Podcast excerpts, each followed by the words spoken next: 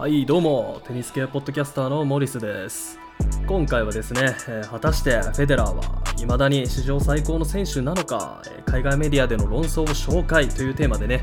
やっていこうと思っています。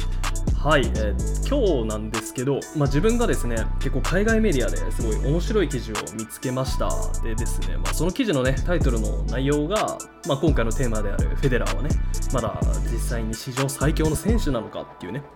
そういう結構ねなんかタブーともいえる論争をね、まあ、結構ズバズバとねきつめになんかその独自の視点でね海外の人がなんか論争するみたいなそういう記事で個人的にすごい面白かったなっていうなんかそういう感覚だったので、まあ、皆さんに共有させていただきたいなという感じで今日はこのテーマでやっていこうと思っています。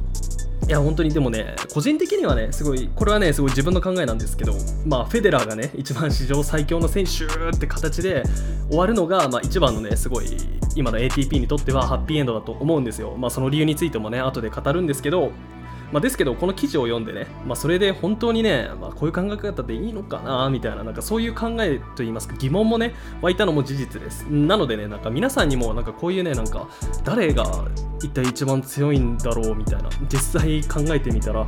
ょっと難しいテーマだなみたいなそういうことをちょっと想像してみるの面白いじゃないですか。なので、ね、なんかそういうワクワク感っていうのをちょっと共有したいなと思ってます。でちょっと一つご理解していただきたいのが、まあ、今回ねなんかフェデラーのちょっとなんか弱点といいますかちょっと負の面っていうのをちょっと語っていくのでなんかフェデラーアンチだろお前みたいなそういう風に思われそうなんですけど、まあ、自分は決してそういうわけじゃないです。あの中立でね結構物事見たいタイプなんであのもちろん推しはいますよ。好きな選手はいるんですけどまあひいきはしたくない。なんかその推しの選手が弱くなったらもうズバズバ弱いって言いたいタイプの選手なので、まあ、あくまで一つのね海外メディアで起きた、まあ、論争の意見として、まあ、今回の回楽しんでいただければなと思っています。はいでは本題に入っていきましょう、えーまずはですね、まあ、フェデラーがね 実際全盛期どれだけ強かったのかっていうので軽く振り返っていこうと思います、えーまずまあフェデラーの全盛期といえばですよ。まあ2000年代から2010年までこのディケードですよね、まあ、この期間はまフェデラー史上最強でしょうみたいなそういう意見がほとんどだった時代です。それだけねやっぱり彼の瞬間風速っていうかなんかキャリアの到達ピークっていうのは強烈だったんですよね。あのまずね、まあ、その例えばね、彼が2000年代に成し遂げたことっていうのをちょっと紹介させていただきますと、まあ、まず2003年にね、ウィンブルドンを初めて制覇しました。で、まあ、これね、2003年から2010年までの、えー27回のグランドスラムのうち16大会で優勝してます。半分以上彼が取っていると、そういうことになりますね。で、プラスこの期間、えーウィンブルドンと US オープン、それぞれ5連覇してます。半端ないですよね。で、プラス2004年から2007年までは、えー世界王者を維持し続けました。なので、まあ、当時の世界記録である237週連続維持っていうことでね、半端ない数字ですよね。で、まあ、2003年から2010年まで585試合に、まあ、フェデラーはね出たんですけどそのうち91回しか彼は負けませんでした、えー勝率に直しますと85%の勝率ということで半端ない。で、まあ、プラスね当時の、まあ、グランドスラムダービー1位だった、まあ、ピート・サンプラスを追い抜きました、まあ、当時の記録が14回だったので、まあ、15回優勝したっていうことになります。でまあ、2009年にはねキャリアグランドスラムを優勝あの達成することもできました。あのフレンチオープンでね優勝した時ですね。いや言語化するとねもう改めてすごいんですけど、まあ、結構ね情報バババババって言っちゃったんで、まあ、理解追いつかない方もいると思うんでまあでもとりあえずねフェデラーがすごいってことだけはあの覚えておいてください。でではねじゃあなぜフェデラー、まあ、最近になってね結構こういう声を聞くことも多いと思うんですよ。あれフェデラーなんかもう史上最強っぽくなくないみたいなそういう意見ってのが最近すごい強くなってるんですよねまあ、それがなぜかと言いますとね、まあ、皆さんご存知の通り、えーナダルとジョコビッチが台頭してきたからですよね。えーナダルは、まあ、今年のね全豪オープンでとうとう、まあ、優勝したことによってグランドスラムダービーでね、まあ、フェデラーの20回を抜いて、まあ、21個目のタイトルを獲得したっていうことで、まあ、実質的な1位に躍り出ることができました。で、まあ、ジョコビッチはジョコビッチでですね、まあ、彼もグランドスラムタイトルは20個でフェデラーと同じ数取ってるんですけど、まあ、プラス、まあ、フェデラーが持ってたまあ、世界王者連続維持記録っていうのをジョコビッチは奪い取りました。でプラス、まあ、グランドスラムを、まあ、キャリアグランドスラム2周していいると。でプラス、まあ、これがね多分一番大きいんですけど、まあ、マスターズ9大会全て制覇っていうことで、まあ、ゴールデンマスターズなんて言われますけど、まあ、これがね結構フェデラーとなんかナダルとジョコビッチに比べた時に、まあ、ジョコビッチやっぱすげえよなってなる記録の面だと思います。なので、まあ、まとめますと、フェデラーのね、偉業にね、もうナダルとジョコビッチが追いつき始めてて、なんならね、もう追い越され始めてるっていうね、このせいで、まあ、フェデラー、史上最強じゃなくないみたいな、記録の面じゃもうやばいんじゃない、ギリギリメンツ保ってるぐらいだよね、みたいな、そういう意見が今多いわけなんですよね。だからフェデラー一択だったのがもう 2000, 2000年代から2010年まではそうだったんですけど2010年から2020年にかけてまあ今はね3分化しちゃってかなりカオスな状態だと言えると思います。でここからはねその海外メディアのその記事に載ってた考えっていうのをちょっとお伝えしていこうと思うんですが、まあ、そんなフェデラーなんですが、まあ、史上最強としてはねやっぱり致命的な弱点があるとそういうふうにね指摘されていました。でそれは何なのかって言いますとライバルたちとのヘッドトゥヘッド成績つまり対戦成績ですね。それがすごい劣っているとそういうことを言われています、つまりですね、まあ、ライバルたちを制圧できなかったのにフェデラー史上最強を名乗ってもいいのみたいなそういう疑問ですね。あのフェデラーは結局ねそのビッグ3相手に戦ってもやっぱりあんまり勝ててないからそのビッグ3の中で一番弱いんじゃないみたいなテニス選手として一番弱いんじゃないみたいな実力至上主義っていうねそういう考えを、まあ、海外メディアではそういう論争がされていました。じゃあ実際ねどれぐらいねビッグ3との対戦成績どんななのみたいなそういう話になってくるんですけど、まあ、フェデラーは対対ねビッグ3対決で負け越してます、えー、ナダル戦は16勝24敗。でジョコビッチ戦はですね23勝27敗ということでしてまあねいくらグランドスラムタイトル獲得してた数がもう3人ともほぼ同じじゃないですか。ですけどこうやってね直接対決した時こうやって負け越してるってことはやっぱり純粋にねテニス選手としての能力がこのねナダルとジョコビッチと比べたらフェデラーはね実は弱いんじゃないかっていう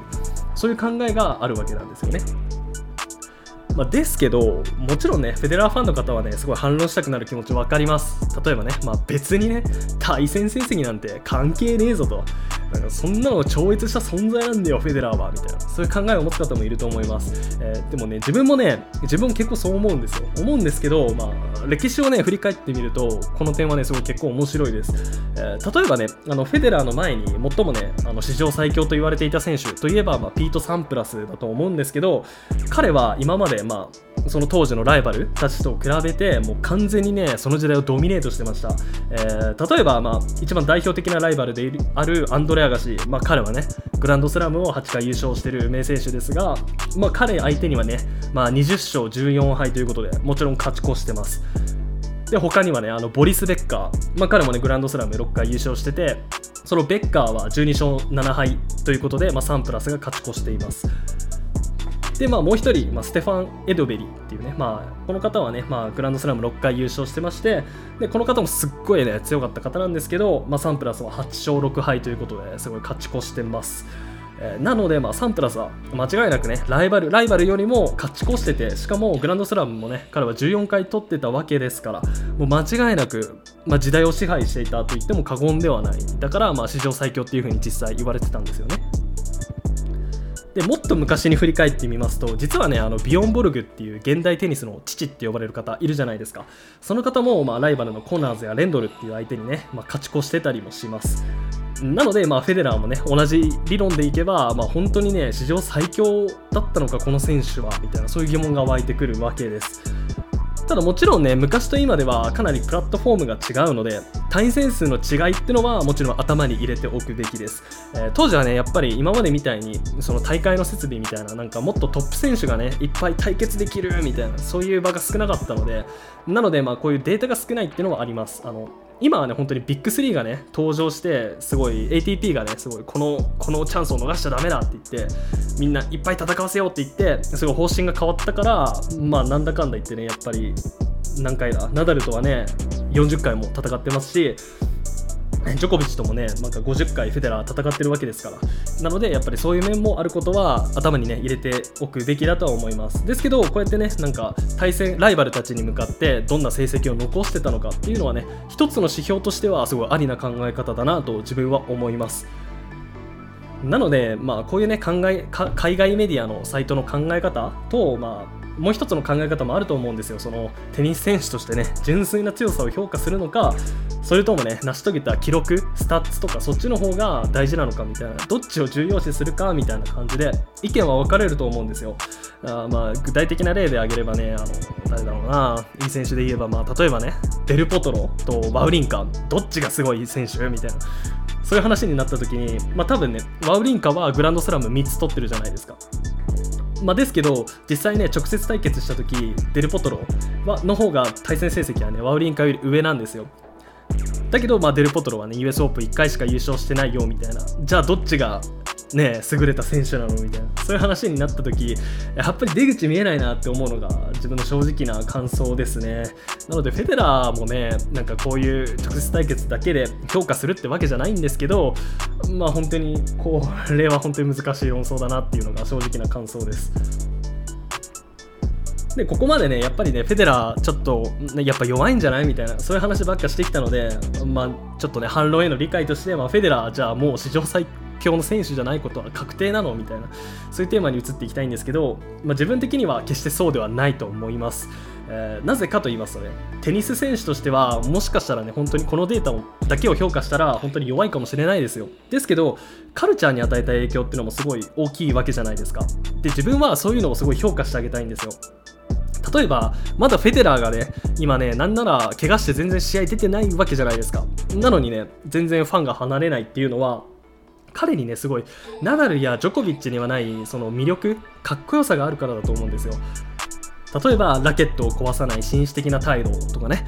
あとはそのテニス選手としては誰もが憧れるようなその綺麗なアプローチショットを打って前に出てボレーとかスマッシュで決めるっていう華麗で流麗なプレースタイル。でしかもこういうのってね憧れても簡単にはね真似できないようなすごいプレースタイルなんか構築された素晴らしいテニスじゃないですか。でそういう面もすごい憧れるわけですよ。でしかも彼はね何度も怪我に怪我をしてもねそれに負けずに何度も復活してきた。そういう不屈さっていうのも僕たちに希望を与えてくれました。でしかも、まあ、40歳になるまで現役を続けるぐらいですから彼はねテニスを心の底から愛しているっていうねそういう面もすごい評価してあげたいですよね。なので、まあ、自分が言いたいことはフェデラーはキャリアを通してテニスを今までよりもさらにクールなものにしてくれたっていうそういうカルチャーをねすごいいいものにしてくれたっていうすっごい大きな働きをフェデラーはしてくれたっていう風に自分は思うんですよ、えー、なのでこういうねまあこの選手がこういうことをしたからなんかテニス界盛り上がったからなんか史上最強にしようねみたいなそういうあやふやな評価基準っていうなんかそういう風にね突っ込まれそうでもあるんですけど、まあ、個人的にはこういう面もねすごい大事だと思うんですよね。まあ、もちろんだから海外メディアみたいな実力至上主義みたいなそういうのは一番評価しやすいですよね。あの誰が一番強かったかみたいなそういうふうに考えた方がまあ一番分かりやすいとは思います。誰が史上最高かみたいなそういう話においてはね。なのでまあほとんどの人もこういう考え方の方が好きだと思います。まあ、ですけど自分はねフェデラーのこういうなんかテニスをクールなものにしてくれたっていうカルチャー的な面すごい好きなんですよ。あのフェデラーに憧れて例えばねテニスを始めた子供たちとかたくさんいるはずですよね。でそういう選手が実際ね今だってプロになってきていっぱいいるじゃないですかその僕はフェデラーが一番好きだったみたいなティアフォーとかもそういう風に言ってましたしだからそういうね憧れて出てきた選手たちが子供たちが選手になったっていうのはやっぱりフェデラーがいなかったらもしかしたらねそういうプロの選手たちはテニスをやってなかったかもしれない。でもしかしたらそのモチベーションが下がっちゃってやっぱヒーローがいないとねモチベーション下がるじゃないですか。だからそういうなんかヒーローとしてなんか憧れを持たなかったらもしも生まれてなかった選手がいるって思うとすごいねやっぱ彼が残してくれたこういうレガシーっていうのは無視したくないなっていうふうに自分は思います。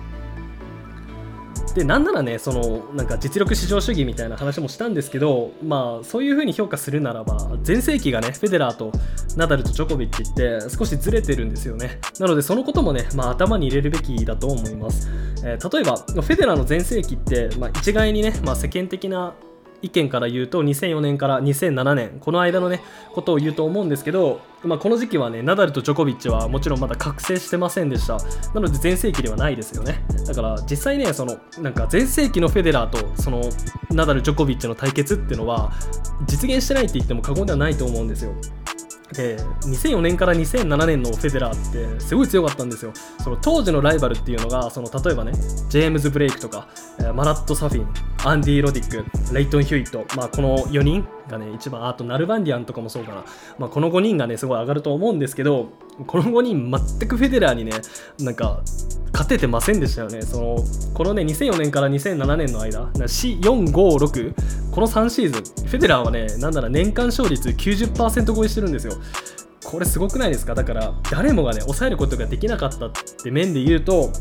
フェデラーはもしかしたらねビッグ3は抑えることはできなかったかもしれないけどその自分の全盛期に立ち向かってきたライバルたちはもう圧倒的にもう抑えつけて超越した存在だったわけですよ。まあ結局はねやっぱりだから全盛期のねビッグ3同士が戦ったらねどうなるのかそういうのをね想像するのが一番手っ取り早いんじゃないっていうね。そういう結論に落ち着くんですけどまあすごい難しい話ですよねやっぱり。はいでは今日の話まとめていこうと思います、本当に現時点ではなんかビッグ3のね中で誰が一番強いかみたいなこういう論争ってのはあちこちでねすごい起きてるんですけどまあ本当に誰がねやっぱ一番なるかっていうのは今の時点じゃ分かんないですね。ただ本当にまあねこの後ねやっぱジョコビッチとかナダルがねフェデラー以上になんかテニス界にカルチャー的な部分でねすごいいい動きをねしてくれればすごい自分もねなんかあジョコとナダルがねなんか一番史上最高の選手になってもおかしくはないなっていうふうに思うんですけどやっぱりフェデラーっていうのは憧れやっぱこの2人にはないようなそういう神格化されたようなものがあるじゃないですか。だからそういう面をねすごい評価してあげたいなっていうふうに思います。でもまあ本当にねこうやって雲のつかみどころがないような話なんですけどこういう想像するのってすごい面白いですよね。まあとりあえずフェデラーにはね本当にもうもう一度もう一度ねプレーをねコート上で見せてもらいたいなっていうそういう気持ちが一番大きいのでもうリハビリマジで頑張ってまたねプレーしてほしいなっていうふうに思います。はいでは今日は以上となります、えー、自分はですねこういうポッドキャスト以外にも、まあ、いろんなコンテンツ作ってます、えー、Twitter とか、まあ、公式サイトとか、まあ、いろいろ上げてますのでで、まあ、概要欄にリンクは全部貼ってあります。ぜひ気になった方はチェックしてみてください。はいではありがとうございました。